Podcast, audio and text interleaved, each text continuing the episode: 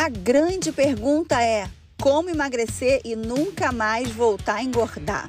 Eu, assim como milhares de alunas que antes lutavam contra a balança, já entendemos a dura verdade. Somente dietas e exercícios nunca vão te emagrecer definitivamente. Então, qual é o caminho verdadeiro para o emagrecimento definitivo?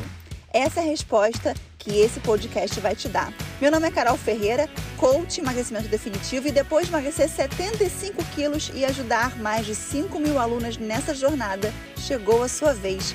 Bem-vinda ao podcast Chata de Gostosa. Daphne, ontem comi minha emoção. O problema de comer emoções é que a comida não sacia, ela não acaba com a fome.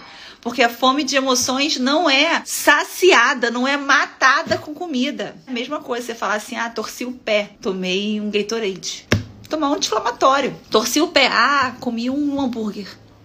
Não, é um anti-inflamatório. Como faço quando acontecer de novo, Daphne? Quer entrar comigo aqui, Daphne? Entra aqui comigo. Eu aprendi com você esse negócio de comer emoção. Porque eu achava que do nada dava aquele, aquele impulso para a gente comer as coisas. E aí eu fui, eu fui percebendo o que, que estava acontecendo antes de dar esse impulso. Então, por exemplo, ontem. Ontem eu tive uma discussão chata. Eu me posicionei, mas eu fiquei, sabe, fiquei com raiva. E falei assim, nossa, não, peraí. Agora me deu até fome. Então, assim, eu até fiquei pensando hoje, eu falei, gente, como que eu posso fazer isso da próxima vez? Da próxima vez que eu sentir isso, será que eu, que eu ponho uma gominha no braço e puxo a gominha para me dar um, um, um peteleco? Eu, eu dou um, um tapa? O que, que eu então, faço? Então, existe no mundo do coach essa técnica, né? De você botar é, um elástico no braço e quando você pensa alguma coisa errada, você vai lá e você puxa. Só que eu sou completamente contra isso. Eu sou, é, eu não sou do time que acha que você tem que fazer uma mudança através da, através da tortura. Porque é uma tortura, é um autoflagelo, entendeu? Então, assim, eu nunca indiquei para ninguém essa técnica, eu sou completamente contra, eu nunca utilizei nem em mim. Primeiro que, que todo o meu, o meu trabalho, o meu método, a minha ideia não é fazer com que a comida seja é, um vilão. A comida não é vilão.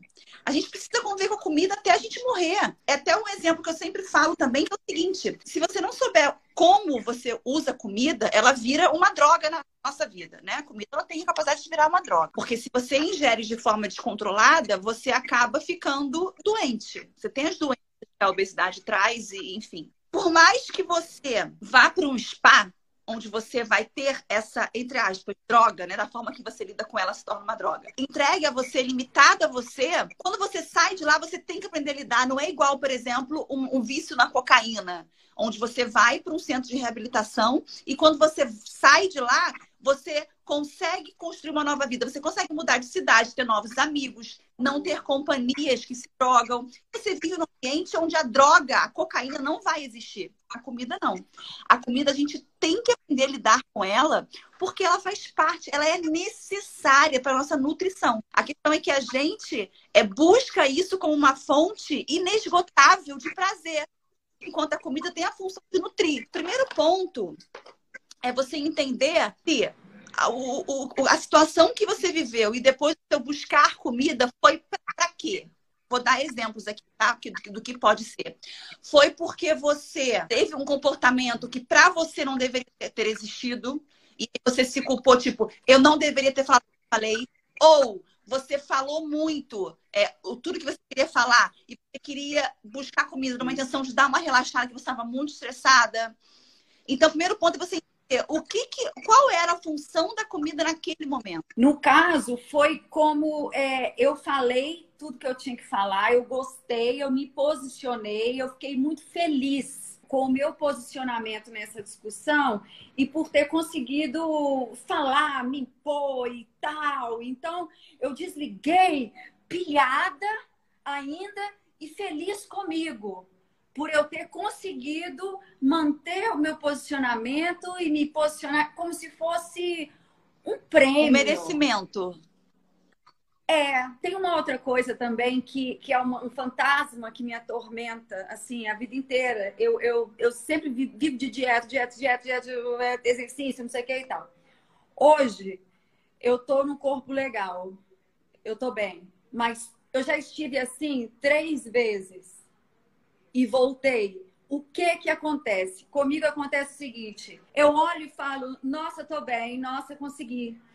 Alguma coisa dentro da minha cabeça vem com aquela coisa assim: ah, agora você pode, agora você já chegou na Disney. Agora você, você, você já conseguiu o seu corpo. Agora você já está linda e magra. Ah, agora. Ó, um dia só não vai. Ah, agora que eu fiz assim, super tal, ouvindo workshop, fazendo as coisas. Agora que eu cheguei, eu tô apavorada. O seu Hã? desespero é porque a sua história de vida te comprova que você sempre volta. E como eu mudo esse, tipo, agora não volto mais, mudei. Então, olha só minha história de vida é passar. Então, a questão é o seguinte: isso a gente pode dizer que é uma crença de capacidade. É você acreditar que você tem a capacidade de não voltar, mesmo tendo evidências que você sempre voltou. Então, eu costumo falar que, que crença de capacidade só se constrói sendo resultado. Você só consegue se enxergar capaz se você para e vê na sua vida que você tem um resultado congruente uma pessoa capaz. Então, em relação a isso, eu diria para você o seguinte: olha, não tem como falar para você agora, você vai conseguir. Se você tem um histórico que comprova que você não conseguia. Só que existe uma diferença. É, como que eu te orientaria a ter um olhar isso? Primeiro, é você é, olhar que hoje a sua forma de emagrecer e entender o seu emagrecimento é diferente de antigamente. Porque foi o que você falou, agora eu fiz workshop, agora você está indo na mentalidade, você não está indo só na dieta. Então é você parar e trazer para o seu consciente, mostrar para você que, ok, eu já emagreci duas vezes e engordei, mas o conhecimento que eu tinha agora não era o mesmo que eu é. Exatamente, entendeu? É uma evolução. Ex... Então agora eu tenho que colocar isso em prática, porque também é aquela coisa, como é que eu vou me cobrar naquele tempo um conhecimento que eu não tinha, uma informação que eu não tinha, uma maturidade e uma, uma série de outras coisas. É muito coisas. fácil a gente se crucificar por um erro depois que o erro acontece, porque eu já sei que errei. Mas quando eu estava fazendo, eu não sabia que, que aquele comportamento ia me gerar um erro. É muito fácil me crucificar depois que o erro acontece, porque eu tenho clareza que aconteceu o erro, entendeu? Eu não fico muito à vontade comendo na frente dos outros quando eu, tipo, sair com as amigas assim e tal, eu sempre peço alguma coisa para beber e tudo. Nunca peço comida. Sempre falo que já comia, sempre isso, sempre aquilo. Porque é, é, é aquele negócio da, da pessoa ficar assim, nossa, você vai comer tudo isso, nossa, você vai comer só isso, ah, que você... sabe? É, é, eu, eu criei um negócio assim de, de, de comer na frente dos outros. Deixa eu te perguntar uma coisa: o que, que de pior pode acontecer você comer na frente de alguém e alguém vier falar sobre o seu prato? Não, nada, mas eu eu, eu, vou, eu vou parar de comer. Mas por quê? Ah, não sei, porque me dá a impressão de que eu sou gorda. Tá, deixa eu te fazer uma outra pergunta. Imagina só que você marcou de sair com uma amiga sua e aí, quando você se encontra, fala assim: Nossa, Daphne, uma bolsa tão rosa assim, por que essa bolsa tão rosa? Você vai trocar a bolsa? Não. Eu falei: Eu gosto dessa bolsa. Bolsa a é bolsa... minha. Gosto dela. E por que, que na comida você não faz a mesma coisa? Você percebe que a pessoa criticando a sua bolsa e você sustentando a sua bolsa, nada acontece? A comida vai ser igual. Nada vai acontecer. Porque o significado que, que você deu de que ao comentar essa comida, estão te chamando de gorda, é você que está dando esse significado na comida. Porque olha só, ela falar da sua bolsa pode significar que você é cafona, mas você cagou para isso, porque você está ali com vontade de usar a bolsa. Na questão da comida, você está comendo com a vergonha. Então, a questão não é o que estão comentando, é como você lida com o comentário. Na hora que eu tô lá, eu conto, nossa, a Daphne não come nada. Nossa, mas você não come nada, né? Nossa, por isso você é magra assim, né? Ah, você não come nada. Nossa, você não come nada tal. Mas, ah, meu, é só chegar em casa, é só, tá só eu e Deus, que aí não tem ninguém para poder me criticar. Tá, então, então mas aí é que é ruim, porque aí eu faço um estrago. Porque se eu comer normal, é, é, na frente das pessoas, igual, normal, eu não vou ter a necessidade de descontar isso então, depois. Perguntar, por que a necessidade de criar uma farsa para as pessoas? Porque você não pode ser quem você é. E se esse escondido for a ponto de você engordar, a mulher fala, caraca, tá, tem uma farsa, não come na nossa frente, ela tá, tá, tá atrás, ela come tudo. Porque o que a gente come, mesmo que escondido, parece no corpo na frente dela, escondida, as pessoas não saber. E você percebe que a sua questão tá mais do que o outro vai pensar do que você, você está mais preocupada em te ver engordo do que você se olhar gorda. Se a sua preocupação fosse em você ser magra porque você quer ser magra, você está preocupado em comer na frente do outro, você está preocupado em comer escondido. Sua preocupação ia ser em conseguir entender como comer é, de uma forma que você engordasse. Sua preocupação está completamente direcionada em como não comer na frente do outro. Você não está preocupada em ser magra porque você se sente bem magra. Você quer ser magra para o outro. Percebeu isso? Percebi. É para o outro, porque assim, ah, é o verão vem aí, ah, porque, sabe, é o outro. Assim, é claro que você se sente bem no biquíni, é claro que você se sente bem com o vestido justo e tal, mas isso deveria ser mais importante do que o que os outros vão reparar no seu corpo, do que os outros vão falar de você. E comigo está acontecendo um pouco o contrário, eu acho sim. É claro que a gente adora ficar magra, adora pôr as, os biquínis, tudo. Mas é a preocupação, né? É, é, o que eu vou mostrar para o outro, que o outro vai falar. Começa a refletir sobre isso. De assumir mais quem eu sou e de ser mais quem eu sou. Exatamente. Sabe por quê? Eu vou inventar aqui uma, uma, uma dieta, tá? Vamos dizer tá. dieta, você vai, vai numa nutricionista e ela fala para você assim, Daphne, vou te passar uma dieta, você de segunda a sábado você vai fazer sua dieta, no domingo no almoço, no almoço domingo eu vou deixar você comer duas fatias de pizza. No lanche de domingo, duas fatias de pizza. Aí tá.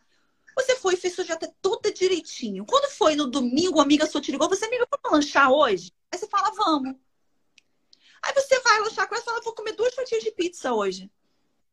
Você percebe que você fez tudo certo. E naquele contexto, na frente dela comendo a pizza. E não é o que você está comendo ali na frente que vai fazer você engordar, a questão não é o que você come na frente dela, porque você estaria fazendo tudo certo, como foi orientado para você. Mas aí eu não, não, iria comer a pizza na frente dela, porque ela ia falar assim: nossa, você vai comer dois pedaços de porque pizza. A sua, porque a sua preocupação, você está colocando a sua atenção no que o outro fala e não estar magra. Você quer provar para o outro que você consegue fazer algo que você não está preocupada em fazer. Então, o que você tem que pensar? Por que da sua necessidade em ter que fazer o que o outro espera com você? O seu trabalho tem que ser em cima disso. Por que da necessidade em ter que atender a expectativa do outro? E não a minha, porque atender a sua expectativa seria fazer o que uma pessoa que estudou, uma nutricionista, te indicou. Aí você estaria preocupado em atender a sua expectativa em ser magra. Mas se você chega no momento que você pode comer duas fatias de pizza, porque você vai se manter no seu plano alimentar e você não come porque o outro vai falar alguma coisa, a sua preocupação não está em ser magra, mas em encaixar o padrão do que o outro acredita ser bom, certo ou errado, tá bom? Pensa nisso. Uh, valeu! Adorei, adorei. Obrigada por dividir. Também. Um beijo. Beijo.